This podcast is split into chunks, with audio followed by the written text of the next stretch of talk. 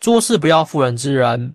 看张居正的温路斩樵，跟古人学学如何对待小人。在中国悠久的封建王朝历史长河中，权力斗争的残酷与现实政治的艰难选择，是任何一个政治家逃不开的命题。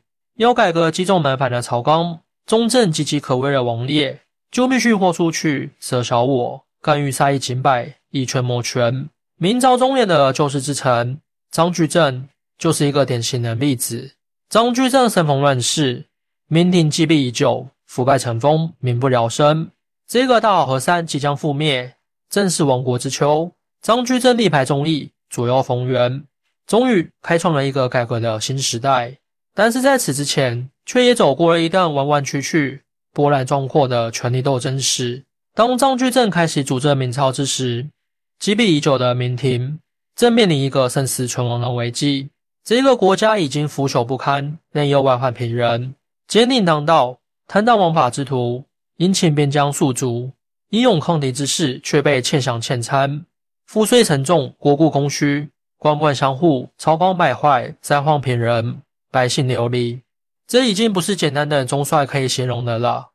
整个王朝都面临着崩溃的边缘。张居正为人慧眼识才，博览群书，甚至要想改变这个积重难返的局面，就必须先拿回权力，将那些腐朽势力一一清除。于是他开始了一场让后人叹为观止的残酷权力斗争。为得到神宗的信任，张氏经常进宫面圣，向神宗讲授治国大计。用他的知识和谈吐征服了这个还不谙世事的少年皇帝。更让神宗欢心的是，张居正还时常献计以讨皇帝欢心，比如建议在宫中增设戏园、曲院，或者劝皇帝多做些且些慈善之语，这都让他在神宗心中渐成知音。张居正明白，光靠皇帝的信任是不够的，还必须清除其他势力。当时朝中以皇太后的兄弟高拱为首的老党势力盘根错节，高拱更是与皇太后关系极为密切，要想施展抱负，张居正必须先除掉这个心腹大患。于是，张居正开始联合高拱的政敌们，设计让高拱先被外放到南昌任职，忽然又被革去所有官职，永远困在老家不得翻身。高拱被打倒后，张居正面前的路终于清除了障碍，接下来。张居正又开始拉拢权势滔天的太监冯保。冯保表面笑里藏刀，私底下贪婪成性。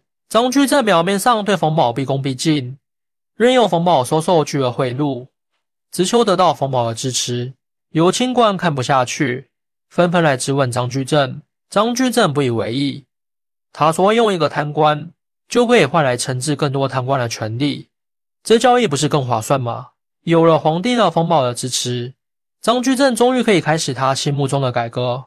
为了增加财政收入，他先是推行了一条鞭法，将全国的赋税统一核算为银两，不仅减轻了农民负担，也使财政收入大增。紧接着，他采取了一个更为激进的举措，实行以胡椒的苏木直接折抵官吏俸禄的折俸改革。这项大刀阔斧的改革，立刻在朝野掀起了轩然大波。当时的国库空虚，年年入不敷出。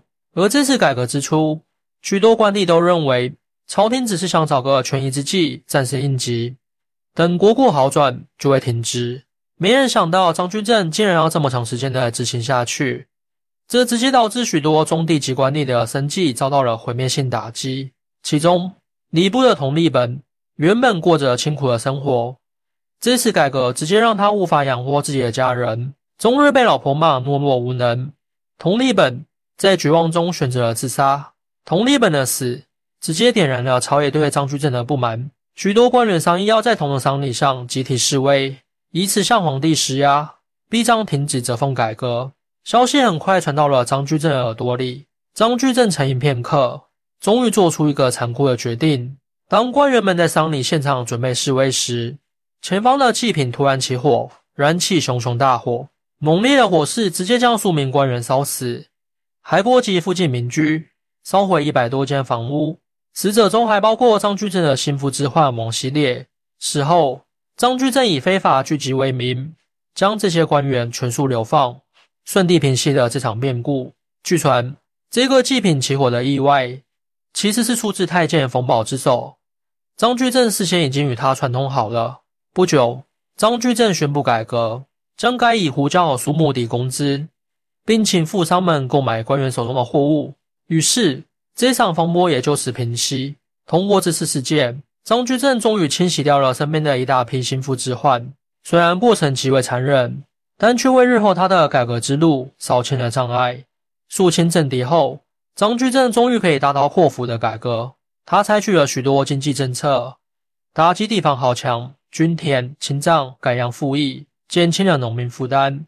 同时，通过重新科举、考核官吏等制度改革，使官场风气新。在张居正十一年的执政期间，他共进行了一百余多项改革举措，被后人誉为明朝历史上最伟大的改革家。也正因如此，当年为达到目的所使用的残酷手段，也被后人所理解和宽恕。毕竟，要改革一个已经濒临灭亡的朝代，少杀几个阻碍进步的小人，又算得了什么？张居正选择牺牲小我，从而拯救了这个王朝数千万百姓。正如韩信当年的问路斩桥，杀一儆百，以成就伟业。从张居正的故事中，我们可以看到权力斗争的残酷与现实政治的艰难。要依救百姓苍生，就必须舍弃妇人之仁，舍小我，成大我。今人不应以极端眼光要求一个活在几百年前的政治家完美无缺，而应关注他们背后的苦衷与抉择。也许正是承担起了这残酷的选择。他们才换来了最终的胜利，扭转了历史，救了一个时代。欢迎大家一起来讨论，您的支持是我更新的动力。更多精彩内容，请关注半年听书。